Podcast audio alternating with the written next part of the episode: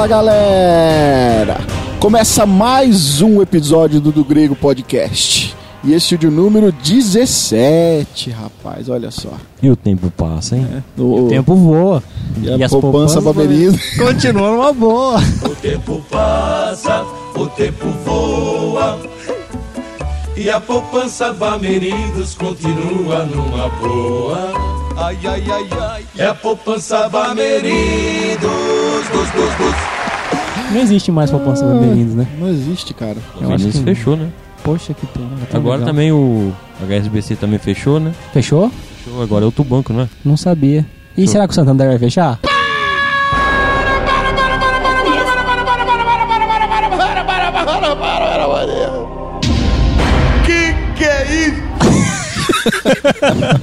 Mas já de cara, já quer entrar em treta, André? Ô, louco, rapaz. só veio na mente assim. Caramba. Então, eu sou o Rafael Pavanello e Igreja Reformada sempre se reformando. Na verdade, eu queria falar em latim, né? Mas. No latim eu falo pra você, Por Rafael, favor, seria André, assim. vai lá. Au, au, au, au, au, au, au, au, au, au, au, au. Meu nome é Gia Lobato e nesse dia 31 de outubro eu vou fantasiar no Halloween de John Knox. Ah, é, eu achei que você fosse fazer igual um, um cara famoso aí na, na internet que ia se fantasiar de Lutero pregando as teses na porta da, no, no castelo. Eu vou estar em todos, mas eu não vou pregar em todos. Não, é Só que. se eu já pregasse na porta da, da Da- matriz ali. né? É que eu sou meio barbudo, né? Então o Martin Lutero não era, então não dá certo. Já está John mais Knox pra- tinha um barbão. Você tá mais pra Spurgeon hoje. Tá, e a cara, quem não conhece, procura no Google aí. Pode Spurgeon.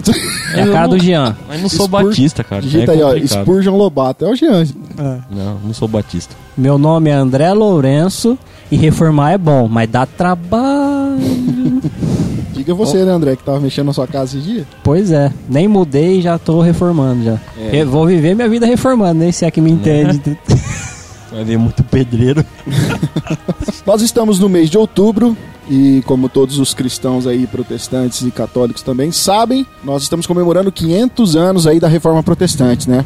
E como o André disse, reforma dá trabalho, né, cara? São 500 anos aí já de história e a gente vê a igreja capengando em algumas coisas. E- Voltando pra que era. Pois é. E a gente tá aqui para falar um pouquinho hoje sobre esse evento. Como vocês viram aí na nossa vitrine, né? Esse é o nosso 17º episódio e o título que nós trouxemos hoje é 500 anos da reforma. E o Kiko? Ai, cale-se, cale-se, cale-se, você me deixa. Não! Lá vem o Chaves, Chaves, Chaves. Será que o pessoal conhece essa expressão? Às vezes não conhecem, cara. Ah, pois é. E o Kiko? E o Será que é Kiko, uma coisa só daqui? e o Kiko Pode ser. tem a ver com isso, entendeu? Você entendeu? É isso aí. Na verdade, a gente tem muito a ver com isso, né, cara? E a igreja é, cristã foi muito beneficiada aí com o trabalho dos reformadores, dos pré, dos pós-reformadores. E comemorando aí, então, os 500 anos da reforma, o nosso episódio especial hoje para falar sobre o assunto. E nós vamos tratar de pelo menos dois pontos específicos aí que foi trabalhado na reforma protestante. Mas antes, nós vamos para os nossos recados.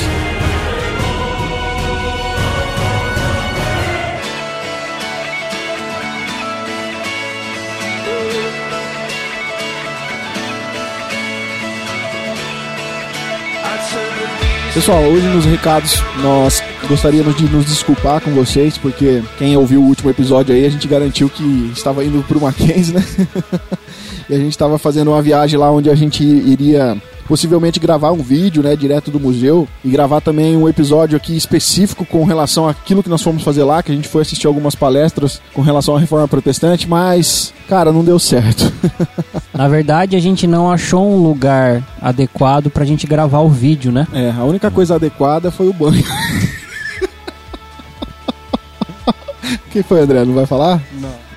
E como a gente não achou um espaço adequado pra fazer a gravação do vídeo, a gente, a nosso pedido de desculpa por falhar nessa situação com vocês aí. E também não foi só o espaço, né? Nós tava sem ânimo, né?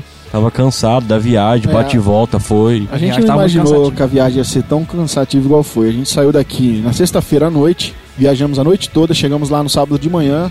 A gente já tomou um café e fomos fazer algumas atividades lá em São Paulo. Depois já fomos pro Mackenzie direto. E foi difícil. Não Tava deu... muito quente o dia também, então foi meio Ah. desgastante. Mas o Mackenzie é muito legal, viu, gente? Quem tiver a oportunidade de conhecer, pode ir, porque É, o Mackenzie da base de São Paulo, né? Porque tem, tem mais de um. E devido a todos esses imprevistos que a gente teve, a gente ainda conseguiu assistir algumas palestras e, na verdade, o que a gente mais teve aproveitamento mesmo foi na questão do culto, né, que teve. que foi extraordinário, foi muito bom. Mesmo. É, o culto foi bacana. E, infelizmente, a gente não conseguiu produzir o que a gente queria produzir lá.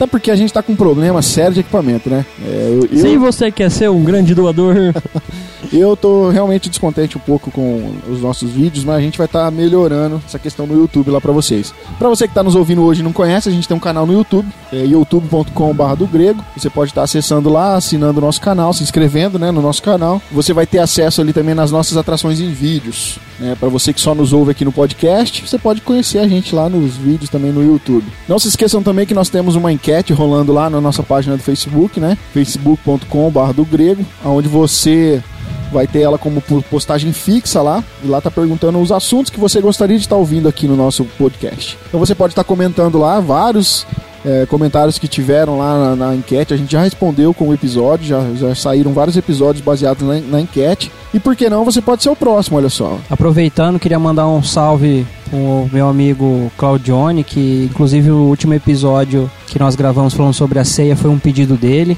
Ele disse que ele já ouviu o episódio, que ele gostou muito e mandou os parabéns e um abraço para a equipe do Grego. Então, valeu, hein, Johnny? Valeu, Johnny. seja igual o Johnny, comenta na nossa enquete. É isso aí. Então vamos lá pro nosso 17 episódio. Eu não desejo discutir com o Papa ou com a Igreja, mas defendê-los com mais do que uma opinião. O Evangelho não pode ser negado pela palavra do homem.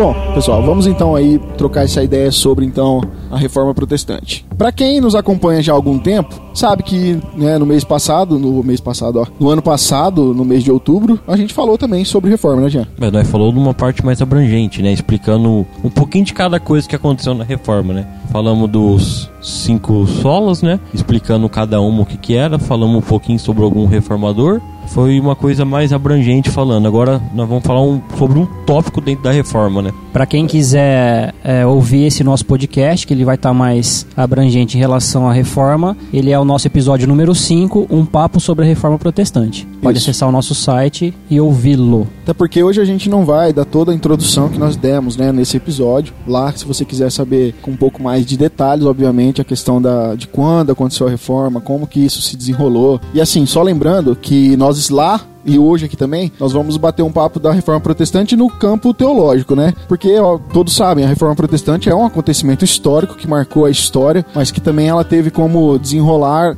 não só a área teológica, né, mas também a questão histórica. Nós temos a reforma protestante também no âmbito econômico, no âmbito social, várias coisas que foi influenciada a partir do ponto central ali, né, de 1517 da reforma protestante. Mas como o Jean pontuou aqui, no episódio passado nós falamos um pouquinho sobre essa questão histórica, né? E hoje a gente vai se focar pelo menos em dois assuntos, que são o sacerdócio individual do crente e também vamos falar um pouco sobre a soberania de Deus, né, que foi aí duas doutrinas que foram resgatadas aí na reforma protestante.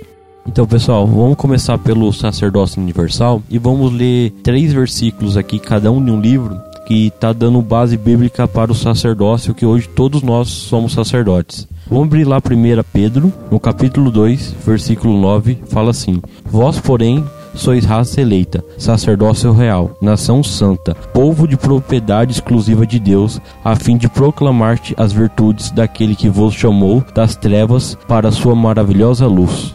Em Hebreus 10, 19 21, lemos o seguinte: Tendo, pois, irmãos, intrepidez para entrar no Santo dos Santos, pelo sangue de Jesus, pelo novo e vivo caminho que ele nos consagrou pelo véu, isto é, pela sua carne, e tendo grande sacerdote sobre a casa de Deus. Um outro texto que a gente pode usar como base também está lá no livro de Apocalipse, no capítulo 1, a partir do verso 5. Lá está escrito assim: Aquele que nos ama e pelo seu sangue nos libertou dos nossos pecados e nos constituiu reino, sacerdotes para o seu Deus e Pai, a ele a glória e o domínio pelos séculos dos séculos. Amém. Com base nesses textos que nós lemos, nós conseguimos identificar que hoje cada cristão, cada filho de Deus, cada servo de Deus é um sacerdote. E nós temos, obviamente, o nosso sumo sacerdote, que ele fez essa ligação direto com o Pai, que é Jesus Cristo. E é por meio e por intermédio dele que nós temos o total acesso. Mas nós, como povo de Deus, não dependemos mais de figuras sacerdotais, como os sacerdotes no Antigo Testamento, que faziam toda a parte, cuidavam de toda a parte de culto, faziam sacrifícios. É, tecnicamente, eles levavam os nossos pedidos a Deus, é, eles que faziam os, o, as ofertas para que nós fôssemos a igreja da época fosse perdoada. Hoje nós não temos mais isso. Hoje o nosso único é, mediador e intermediador é Cristo Jesus homem, né? Como a gente sabe que lá em 1 Timóteo 2:5 diz: "Por quanto há um só Deus e um só mediador entre Deus e os homens, Cristo Jesus homem". Então Jesus Cristo ele é nosso único mediador e ele é o nosso sumo sacerdote. É aquele que que, que faz essa conexão direta nossa. E, e nós como como povo de Deus não precisamos precisamos mais das figuras sacerdotais no quesito de para levar os nossos pedidos a Deus ou para nos comunicarmos com Deus ou para termos acesso a Deus, né? É, exatamente. É, esse é o ponto central que o André acabou de explicar, que é o ponto central dessa doutrina do sacerdócio individual do crente que foi resgatado pela reforma protestante, né? Onde ela, como o André já explicou, vai apresentar Cristo como o único mediador aí entre Deus e os homens. E isso tudo, obviamente, feito aí pelo, inter, por intermédio né, do sacrifício de Jesus Cristo na cruz, né? E também pela operação do Espírito Santo. Se a gente for fazer todo um apanhado aqui né, na teologia do Novo Testamento, tudo a gente pode englobar tudo isso daí. Mas o ensinamento bíblico que foi transmitido pela, pela reforma nesse, nesse sentido, ele estava eliminando ali vários intermediários que existiam na igreja antes para poder se chegar até a Deus. Né? Entre o pecador e Deus havia ali vários e vários intermediários. E na ocasião ali de Lutero, no tempo de Lutero, o maior intermédio entre Deus e os homens era a igreja de Roma. A igreja, ela era que ela que tinha, ela de, era detentor da palavra final, da autoridade final, né, da interpretação final das escrituras, e só o clero tinha acesso, né, na, na, na Bíblia. A Bíblia era em latim, né, gente? Mesmo? Isso. E não havia outras traduções até então. Só o clero, só aqueles que sabiam ler em latim tinham acesso às escrituras sagradas. Ou seja, o meio para que todo ali o, o laicato, né, o povo leigo leigo ali eh, se achegasse diante de Deus era por intermédio da igreja. Não existia uma forma de eu chegar em casa, ter a Bíblia para mim poder ler, porque não era assim que funcionava. E primeiro não era nem vendido em loja a Bíblia, né? Era só dentro da igreja. Fora da igreja nem existia quem tinha Bíblia, né? Então era bem fechado mesmo dentro do catolicismo. Eu não desejo discutir com o Papa ou com a igreja, mas defendê-los com mais do que uma opinião. O evangelho não pode ser negado pela palavra do homem. Então, quando Lutero ele se levanta contra a igreja né, nessa questão do sacerdócio universal de Cristo, cara, isso proporciona uma abertura muito grande agora para o conhecimento teológico em si. Porque até então poucas pessoas tinham acesso à informação bíblica, como, como dissemos aqui. E a gente vai ver que diante disso, logo que Lutero ele rompe com a igreja, uma das primeiras coisas que ele faz é pegar a Bíblia e traduzir do latim para o alemão. E realmente isso, como eu já disse, vai trazer agora uma, uma abrangência muito grande para outras pessoas terem acesso à Bíblia. E isso vai trazer agora um, um, uma possibilidade de conhecimento teológico, de estudo da palavra de Deus que antes não era possível. Só lembrando que vai traduzir para o alemão porque era a região que ele estava, então o povo que não sabia latim, o povo mais simples, falava o alemão, né? Que era a língua acessível a eles. Isso. E aí é bacana porque a partir de agora, com a Bíblia traduzida para o alemão, os crentes vão ver que eles já não dependem mais do clero para o entendimento e para a aplicação dos ensinos bíblicos. Eles podem agora ter acesso a essa informação que até então eles não tinham, né? Que era restrita ali ao, ao clero da Igreja Católica Romana. Até um, um fato histórico, nada a ver com, com a teologia, mas Lutero ele foi o primórdio para fazer uma linguagem só dentro da Alemanha, né? Na época que ele começou a traduzir, existia várias vertentes do alemão, né? E por graça dele, pela traduzir a Bíblia, eles começaram a ter um idioma oficial dentro da Alemanha. Então, ele só não ajudou na parte em relação do homem a Deus, mas também usou a questão de homem com homem também, para ter um idioma único dentro da Alemanha. Interessante, não sabia disso não. Bacana, hein?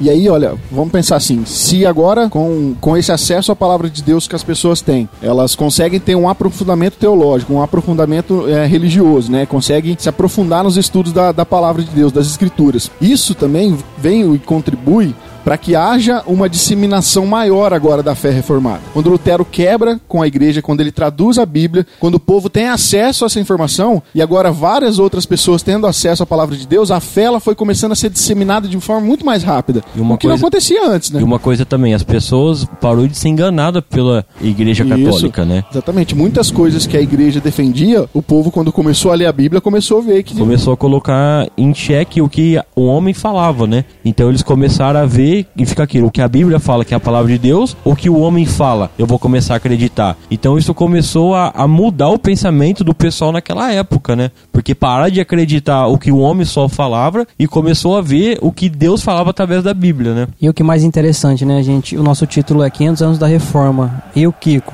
Seria assim, isso tem a ver o que comigo? Na verdade, isso tem a ver com a gente, né? Porque se a gente fizer uma análise hoje de como a igreja evangélica está, no- no- não generalizando, mas é, uma grande parte dela, parece que está voltando para esse retrocesso de que hoje, claro, que as pessoas têm a Bíblia na mão, mas elas não utilizam desse Esse- artifício Esse é o ponto, cara. e aí, o que, que acontece? Ficam esses, esse clero, né?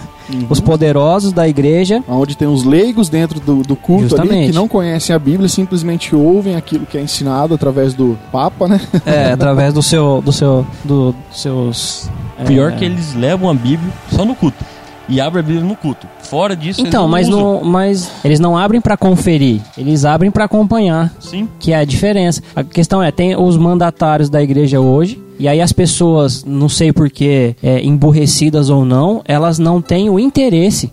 E aí, beleza. Então, muitos não têm o interesse de procurar a conferir como os os bereanos lá faziam, o Paulo pregava e o pessoal ia lá e conferia depois para ver se o Paulo estava falando, estava nas escrituras. E em contrapartida já existem hoje uma nova classe. Uma classe que não é tão nova assim, mas de pessoas que começam a questionar, de pessoas que começam a querer não só acompanhar, como a gente falou, mas a querer conferir. E aí na hora que, que vai confrontar com esse clero aí da igreja, o clero vai e fala para eles que eles entenderam errado, ou que é a vertente teológica deles, ou que o que, que é, você está estudando a Bíblia sem a minha autorização, ou sem a minha bênção, você está estudando a Bíblia sem o meu acompanhamento, isso não pode. Primeiro Deus tem que revelar pra mim É. e depois eu vou passar pra vocês. Vocês não podem ter revelação de Deus sozinhos. Ou seja, daqui a pouco vão falar assim, vamos, pera aí, vamos, vamos refazer a reforma protestante aqui e agora a gente vai protestar contra os protestantes, porque tá, Sim. chega a ficar ridículo, né? E assim, André e Jean, não só na questão da proibição,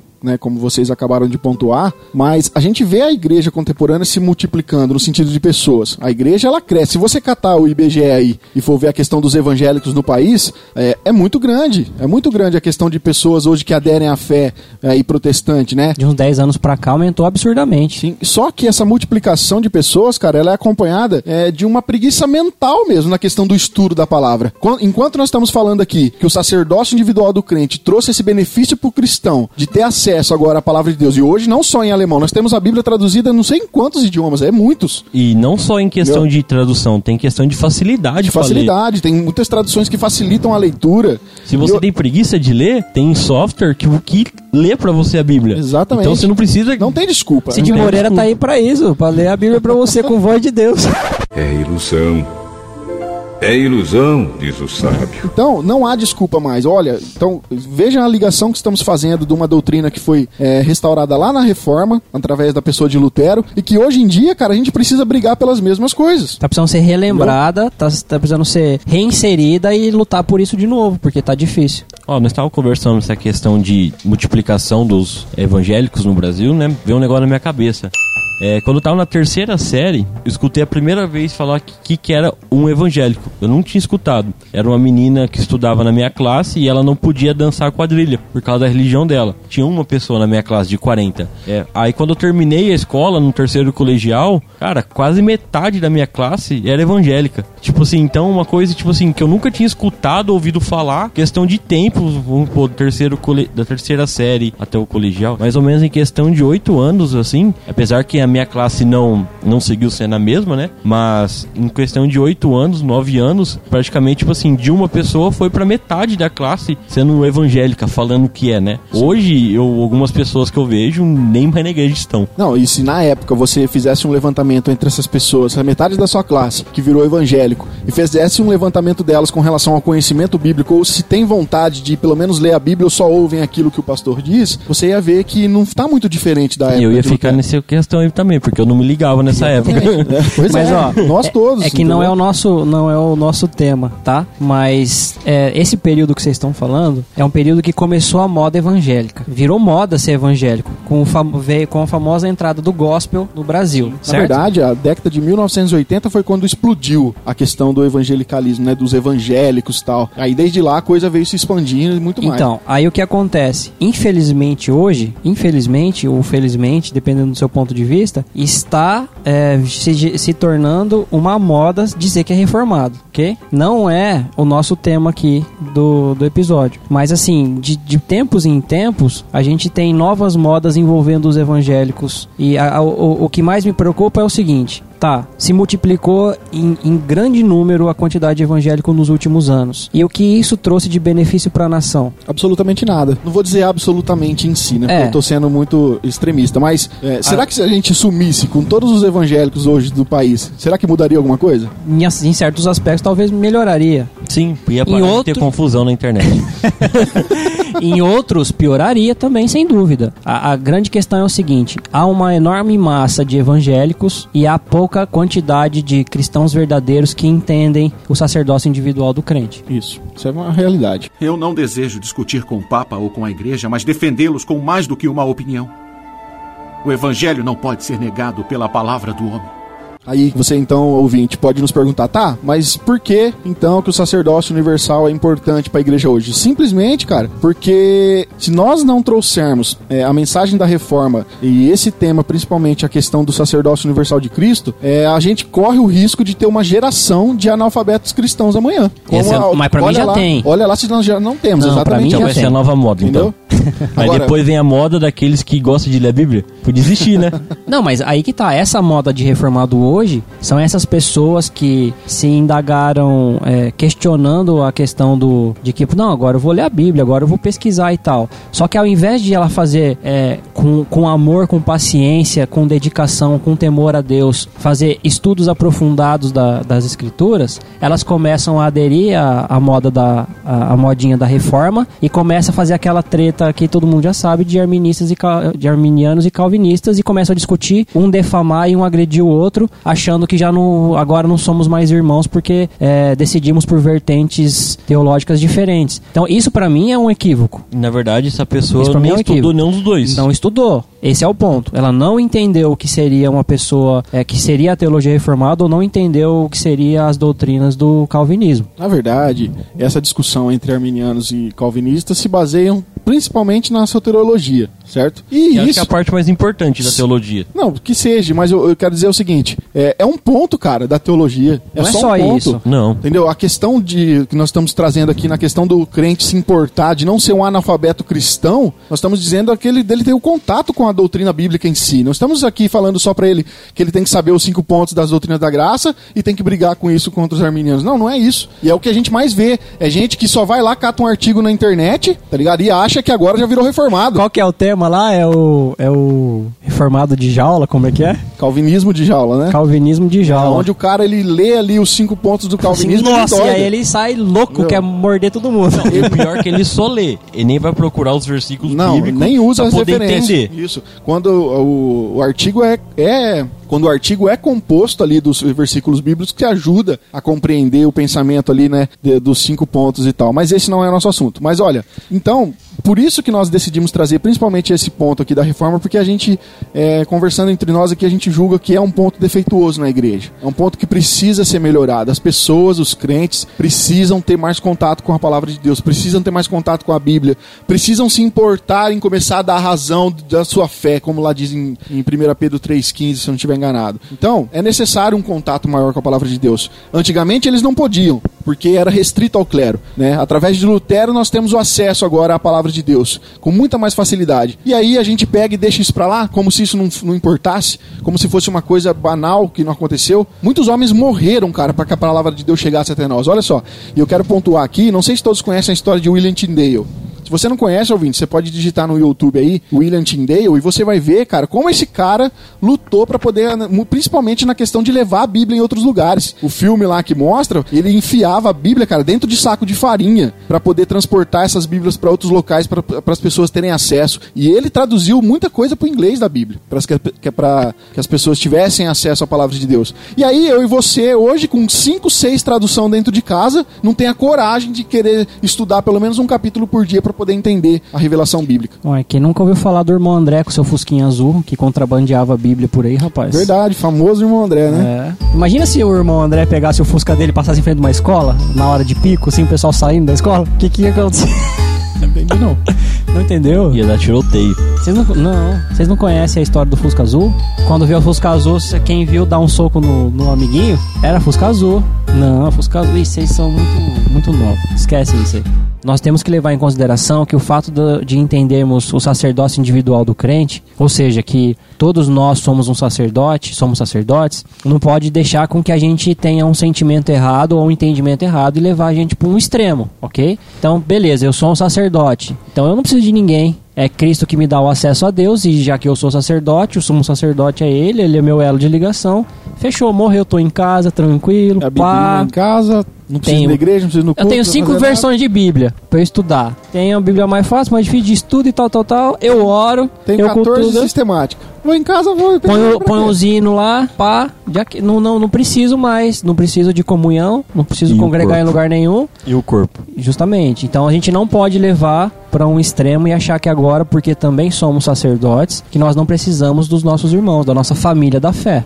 Mas realmente, essa preocupação do André, ela é real e pode sim acontecer, cara. Pode acontecer. Mas como nós estávamos pontuando aqui, então, infelizmente ainda existe essa divisão né, dentro da igreja, né, essa divisão de classes dentro da igreja, entre o clero, entre aqueles que são leigos. E a situação é diferente, a situação histórica é diferente. O motivo é diferente, mas ainda o princípio existe. Então, é, o nosso trabalho, assim como o de Lutero, eu acho que é nós denunciarmos isso e tentarmos a, é, abrir os olhos das pessoas, né, incentivar as pessoas a ter aí uma relação mais íntima aí com a palavra de Deus.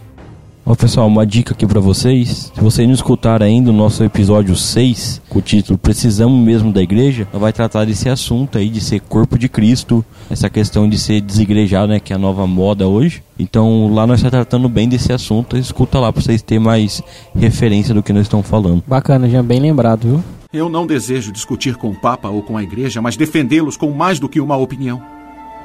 O Evangelho não pode ser negado pela palavra do homem. Bom, galera, então esse foi o primeiro ponto que a gente prometeu que ia tratar, que é o sacerdócio individual dos crentes. Agora, o outro, como dissemos no início, é a questão do conceito da soberania de Deus. A questão aqui é o seguinte: lá na ocasião da reforma, nos tempos da reforma, as expressões de religiosidade eh, do povo elas tinham se tornado totalmente centralizadas no homem. Olha, faça isso para você ser salvo, pague isso para que você alcance ao favor de Deus, faça aquilo que Deus vai te abençoar, faça isso que você vai ser feliz, faça aquilo. Ou seja, a, religio- a religiosidade era centrada no homem. E isso acabou deixando de lado a questão da soberania de Deus, de quem Deus realmente é e para onde deveria ser realmente a devida adoração, no culto e na vida da, da comunidade. E aí eu tava lendo uns artigos, cara, e eu não sei se é por aqui mesmo, mas teve um, um pastor que escreveu um artigo sobre isso e ele falou que isso ocorreu principalmente por uma grande influência do Tomás de Aquino. Na hora que ele estava fazendo uma sistematização do pensamento católico romano, ele influenciou muito nessa questão de que onde ele abraçou as ideias de Pelágio, olha só onde vai a história. E aí Aquino, ele vai Onde vai, mas eu sei que o negócio tá fedendo. e aí diz que Tomás de Aquino, ao abraçar as ideias de Pelágio, ele deu uma ênfase muito grande na questão do livre-arbítrio do homem. E aí ele desconsiderou de forma grave até a questão da, da escravidão do pecado que tornava o homem cada vez mais é, incapaz de escolher para o bem. E agora, diante disso, o homem ele traz a glória para si, aonde ele diz que ele é bom em sua essência, aonde ele começa a desenvolver uma teologia antropocêntrica, buscando benefícios próprios para si mesmo. E aí Lutero vem, e aí Lutero traz uma teologia teocêntrica na qual é, é Deus quem reina soberanamente em todos os sentidos e não o homem. A primazia é de Deus e não do homem. Agora, se nós formos trazer isso para hoje, né, para a igreja contemporânea, essa mesma mensagem da soberania de Deus que foi tratada lá na reforma, ela continua sendo necessária na, no, na nossa, na nossa igreja. Por quê? Porque nós vamos observar, cara, o homem e não Deus continua sendo o centro das atenções. E não só na área de culto, em tudo. E a gente vai desenvolver isso melhor aqui agora. Traduzindo ao seu contexto histórico, Lutero foi e colocou uma vestimenta em Tomás, né? Por quê? Porque Tomás estava ficando peládio.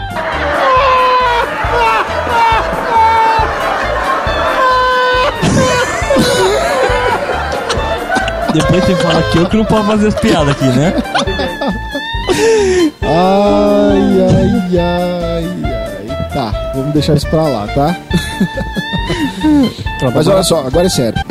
Se nós formos analisar dentro dos círculos evangélicos, e aí vamos usar aqui né, uma, uma lente grande mesmo, dentro de vários círculos evangélicos, independente aí de denominação. Cara, se a gente for ver, a evangelização ela tá mais voltada para a felicidade do homem do que como realmente aquilo que o evangelho significa, no alvo realmente que seria é, não a glória de Deus, mas a glória do homem. Olha é o seguinte, eu quero te apresentar o evangelho, cara. Sabe por quê? Porque o evangelho mudou a minha vida. Eu sou feliz, hoje eu tenho dinheiro, hoje eu sou próspero, porque o evangelho mudou a minha vida. Mas é isso. A glória é de Deus Mas nesse A contexto. coisa mais importante de na hora de evangelizar ele não fala. O evangelho, cara, nada mais é do que o quê? Cristo. Cara, o a que Cristo mens- traz pra nós? Salvação. Agora de você mostrar Cristo pra pessoa, pra ela poder crer em Cristo. E você tem que falar pra ela, cara, se você crê em Cristo, você vai ser salvo, você não vai pro inferno, você não vai ser julgado, sabe? Mas a pessoa não, é melhor falar que você vai conseguir um carro novo, uma casa nova, um emprego, uma namorada, não sei o que for que vai prometer. Mas o mais importante, que é o centro do evangelismo, que é Cristo, a salvação, ninguém fala. Duvido você falar 10 vezes rápido. Crê em Cristo, crê em Cristo, crê em Cristo. Quem Cristo, quem Cristo, quem Cristo, quem Cristo.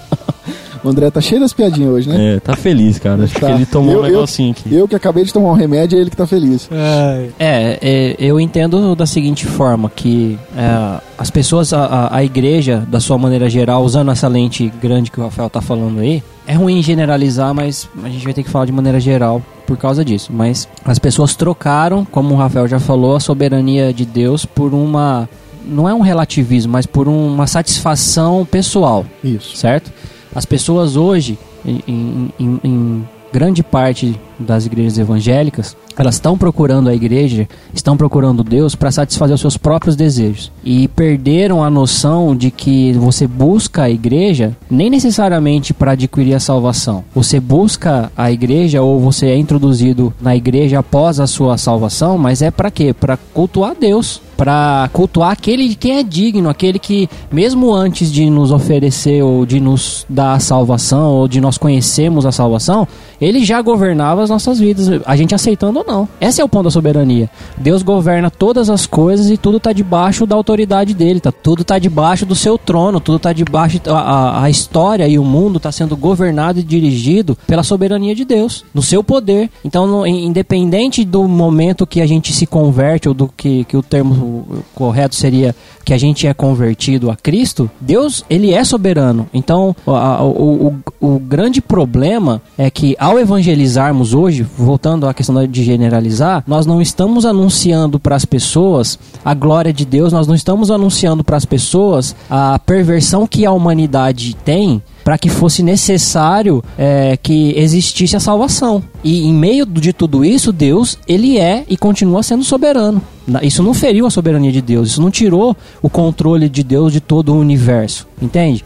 Então, o- na verdade, como o Rafael falou, perguntou ainda que o que, que é o evangelho? O evangelho é Cristo? O Cristo está sendo ah, anunciado de maneira errada. Ou, na maioria das vezes, nem está sendo anunciado. É, A tá questão, a questão o evangelho está sendo anunciado de maneira errada. Isso, e aí nós, é uma preocupação muito grande nossa, porque se a igreja está é, trabalhando, como nós dissemos aqui no ponto passado, né, de que a igreja evangélica cresceu muito, mas se ela cresceu baseada num falso evangelho, a gente tem um problema muito grande. Sem dúvida. Que igreja é essa que está crescendo então? Entendeu? Porque Aí se a, Cristo que não é. Exatamente. Se, se não é Cristo que está sendo apresentado, se não é a soberania de Deus em, de- em detrimento à, à vida pecaminosa do homem, né, que está sendo apresentada e na qual todos nós precisamos de salvação porque estamos mortos em nossos pecados, como Paulo vai dizer lá na, na carta aos Efésios, se isso não está sendo pregado que Cristo é a salvação para todo aquele que nele crê, e o que que está sendo pregado então? É justamente aquilo que estava acontecendo antes, lá onde as pessoas estavam trazendo benefícios próprios para si a troco da salvação, e hoje não é diferente, cara. A gente está pregando felicidade, a gente está pregando bem-estar, a gente está pregando saúde, a gente está pregando várias coisas que não tem a ver com o evangelho. As pessoas elas estão é, preocupadas hoje é, não em buscar a Deus pela sua glória, do que é devido. Deus ele merece e é devido dar a ele é, a adoração e o louvor. O, o- o ser humano precisa fazer isso porque Deus merece isso e o ser humano foi criado para dar louvor e para dar glórias a Deus e para se relacionar com Ele. Todo ser humano foi criado para isso, para a glória de Deus e para o relacionamento com Ele. É, só que o que a gente tem acontecido? As pessoas têm buscado a Deus pela satisfação, não simplesmente pela satisfação própria, mas para a resolução dos seus problemas terrenos. Tem buscado Deus por que Deus pode oferecer agora no momento. Quando o verdadeiro evangelho, ou Cristo, quando ele vai é, iniciar o, teu, o ministério dele durante os que nós acreditamos ser uns três anos de ministério de Jesus aqui na Terra, ele, em momento nenhum, ele falou assim: vem comigo que você vai ser feliz. Vem comigo que você é no- feliz no padrão do mundo, né? Vem comigo que agora você vai ter os bens materiais. Vem comigo que agora você não vai passar por mais nenhuma dificuldade. Não, não. É, obviamente que vem com Jesus que você vai conhecer realmente o que é uma, uma verdadeira felicidade. Vem com Jesus que você realmente vai ser salvo. Vem com Jesus que realmente está garantido para você a, a eternidade em vida, não em morte. Vem com Jesus que realmente você vai conhecer ao Pai por meio de Jesus, porque quem conhece a Jesus conhece ao Pai. Mas vem para Jesus que você vai ter uma vida abundante e plena, mas espiritual, não de bens, como é pregado erroneamente nas famigeradas teologias da, pro- da prosperidade. Então, está sendo sim já, é, já é evidente que está sendo formados pessoas que se intitulam crentes cristãs que não creem no Evangelho de Cristo que, que não entendem, não conhecem o verdadeiro evangelho, têm as suas Bíblias, mas não as consulta, tem as suas, às vezes, várias Bíblias ou a sua única Bíblia e não as consulta para entender realmente o que tem nas Escrituras. É óbvio que a maioria das pessoas precisam de ajuda para o entendimento das Escrituras, isso aí é, é, é- é claro, né? Mas é, eu estou mais interessado no benefício que Deus pode me dar. E não é nenhum benefício de salvação, hein? Tá? Porque se você for olhar lá na época das indulgências, justamente a indulgência era o pagamento e perdão de pecados, ok? Ok. Hoje o negócio tá tão complicado que a busca por Deus não tá para o pagamento do pecado. Tá na busca por Deus para o que, que eu vou ganhar e ser beneficiado hoje. Satisfação pessoal. Pecado, cara, nem é pregado mais hoje. Você não O que, ouve. que é isso?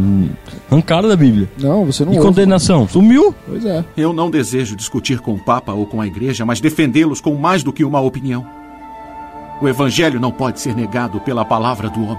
Agora, eh, nós pontuamos muito aqui no âmbito evangelístico, certo? Na questão de como o evangelho é apresentado para as pessoas. Mas é, isso acontece, cara, também às vezes dentro da igreja. E eu quero dizer aqui no ambiente litúrgico, aonde toda a nossa li- liturgia ali, ela é desenvolvida às vezes para fazer a pessoa que está na igreja se sentir bem, para fazer com que ela- que aquela pessoa sinta-se alegre no culto. Sinta o ambiente agradável, ou seja, que ela não Isso. queira ir embora. Exatamente. E aí, nesse contexto, muitas vezes a palavra de Deus ela é reduzida, aonde o pastor começa a selecionar os tipos de mensagens que ele quer pregar, porque ele não pode desagradar o irmão A, mas ele também não pode agradar o irmão B. E aí vira, sabe, a liturgia do culto começa a virar uma coisa que, olha, eu preciso fazer com que o meu irmão se sinta bem para que ele não vá Ou embora. ele mesmo, né? Muitas vezes o pastor tem medo de pregar porque vai confrontar a vida dele, né? Também, às vezes não vive o que prega, entendeu? É. Por isso que a gente, já, não sei se já falamos aqui em outros episódios, mas a pregação expositiva ela é boa por causa disso, porque ela resolve esse problema. A hora que o texto for falar do assunto, você não tem pra onde correr. e acabou. Mas que voltando. uns até tem.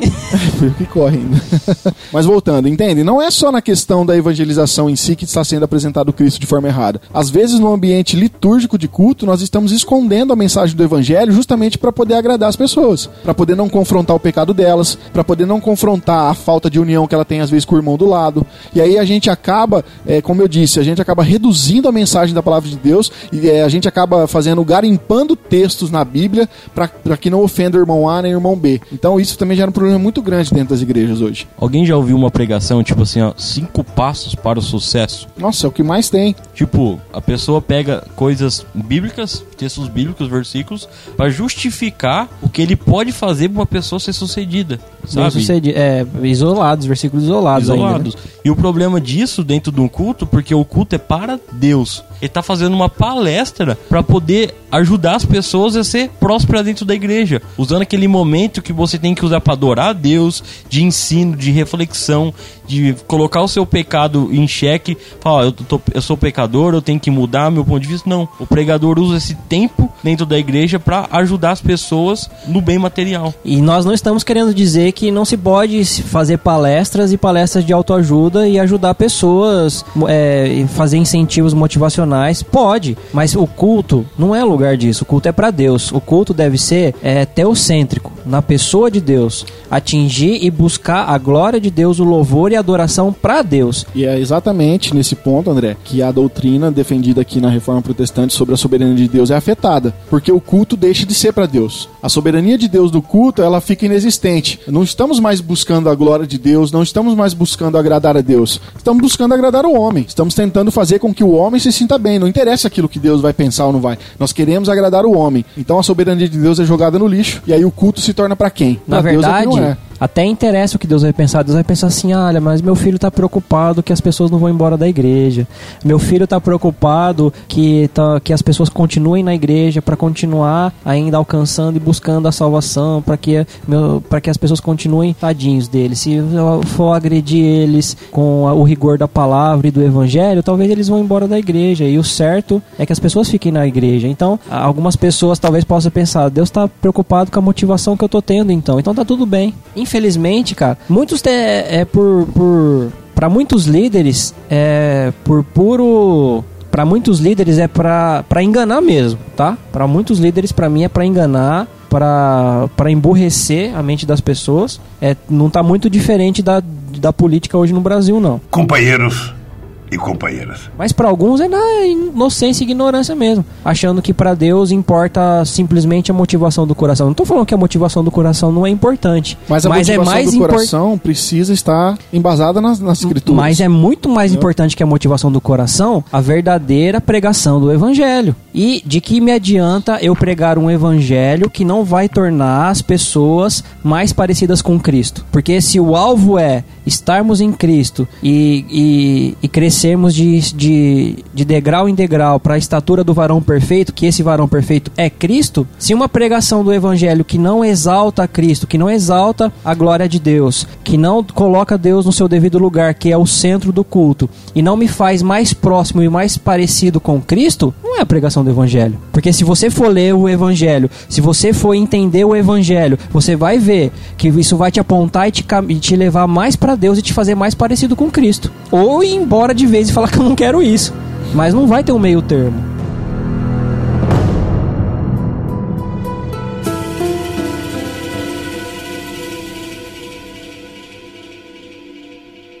Eu não desejo discutir com o Papa ou com a Igreja, mas defendê-los com mais do que uma opinião.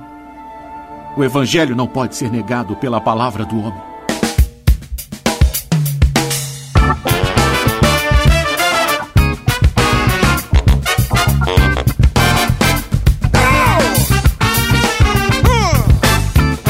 Bom, pessoal, eu acho que é isso. É, como nós dissemos aqui no começo, nós queríamos pontuar uns dois pontos. Na verdade, se a gente for pegar aqui todos os benefícios que a reforma trouxe para a igreja, é muita coisa. Tem vários pontos que a gente poderia tratar. Acho que quase não é falou cinco solos aqui, se for ver. É, basicamente, entendeu? E assim, Aí que tá, mas aí que eram os reformadores. É. Eles tratavam do defeito que existia para que depois que no, no, no âmbito histórico foram organizar e sintetizar os cinco solos. Sim. Então, nós tratamos aqui basicamente do sacerdócio individual do crente e da soberania de Deus, que são dois assuntos que foi tratados aí na reforma. Agora, é, vamos fazer aqui uma, uma síntese disso tudo então, para que você possa estar tá aplicando isso na sua vida. Olha só. Antes da síntese, uma perguntinha rápida aqui. É, e aí?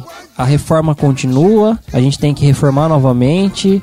Vocês podem dar uma palhinha em relação a isso? Vocês acham que é, nós devemos continuar a reforma? Vocês acham que nós precisamos fazer uma nova reforma? Vocês acham que a gente deveria esquecer da reforma? Então, André, nós não precisamos esquecer da reforma, nós não precisamos fazer uma nova reforma, mas sim lembrar do que os reformadores lutou, do que os pré-reformadores morreram pela reforma, né? Então nós temos sempre olhar para trás e ver o que eles fizeram de certo, o que eles tentaram mudar e nós aplicar isso no nosso contexto, no nosso dia a dia. Porque querendo ou não, são 500 anos de história, nós não pode jogar tudo isso no lixo né? Muitas pessoas morreram de formas trágicas, né? E que nós falou isso no episódio do ano passado sobre a reforma. E então nós temos que olhar para eles e lutar por hoje para a igreja ser como eles acreditavam que deveriam ser uma igreja correta, como a igreja primitiva ela com os apóstolos, né?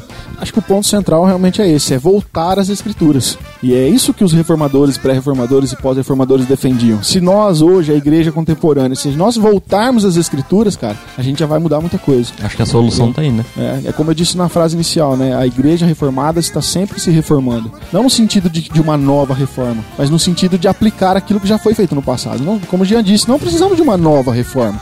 Não precisamos inventar a roda aqui de novo. Já tiveram homens que lutaram por isso. A gente só precisa catar esses princípios e aplicar. Ó, uma coisa, naquela época eles lutavam para ter a Bíblia, né? Hoje nós temos. Hoje nós temos que lutar com a preguiça para poder ler a Bíblia. Só isso. Aquilo que eu falei aqui na, na quando estávamos falando sobre o, o sacerdócio individual do crente é uma realidade. Nós precisamos lutar contra o analfabetismo cristão. Porque senão, e como nós pontuamos, talvez nós já tenhamos isso dentro das igrejas, e se a gente não trabalhar nisso agora, vai ficar muito pior. A gente vai criar uma geração de pessoas que nem sequer sabem quem é Jesus Cristo. Então, sintetizando os nossos pontos aqui, o sacerdócio individual do crente, ele é para entendermos que nós não, não dependemos de ninguém para se chegar a Deus, a não ser de Cristo Jesus. Só que isso não nos faz é, independentes uns dos outros. Nós não precisamos mais que a gente tenha um, uma pessoa específica nos intermediando, porque Jesus tem esse papel, mas isso também não exclui do fato de que nós precisamos uns dos outros como igreja e como congregação, todos os sacerdotes, todos os crentes juntos buscando o nosso Deus.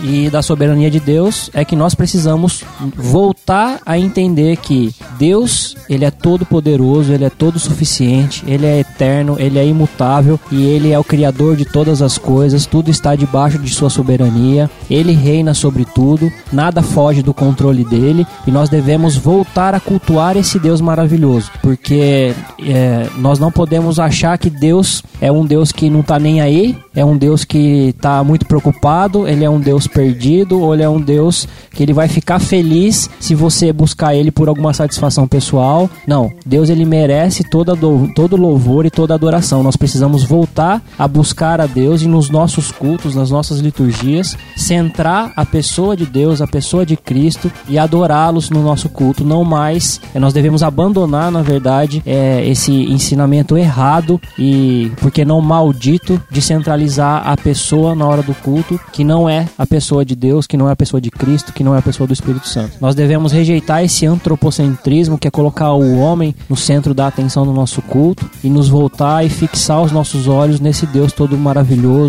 nesse Deus soberano que nós temos. Buscarmos a glória dele para a satisfação dele e não da nossa, e sermos gratos a ele pela dádiva que ele nos deu da vida e também nós como sacerdotes da salvação. E com isso eu vou ficando por aqui. Meu nome é André Lourenço e vou até o final da minha vida me reformando. Meu nome é Jean Lobato e hoje nós não precisamos pegar na enxada ou na pá para fazer reforma, mas sim podemos olhar para a reforma que foi feita. Eu sou Rafael Pavanello e aí estamos comemorando os 500 anos de muito trabalho e que venham mais 500 anos pela frente. Viva!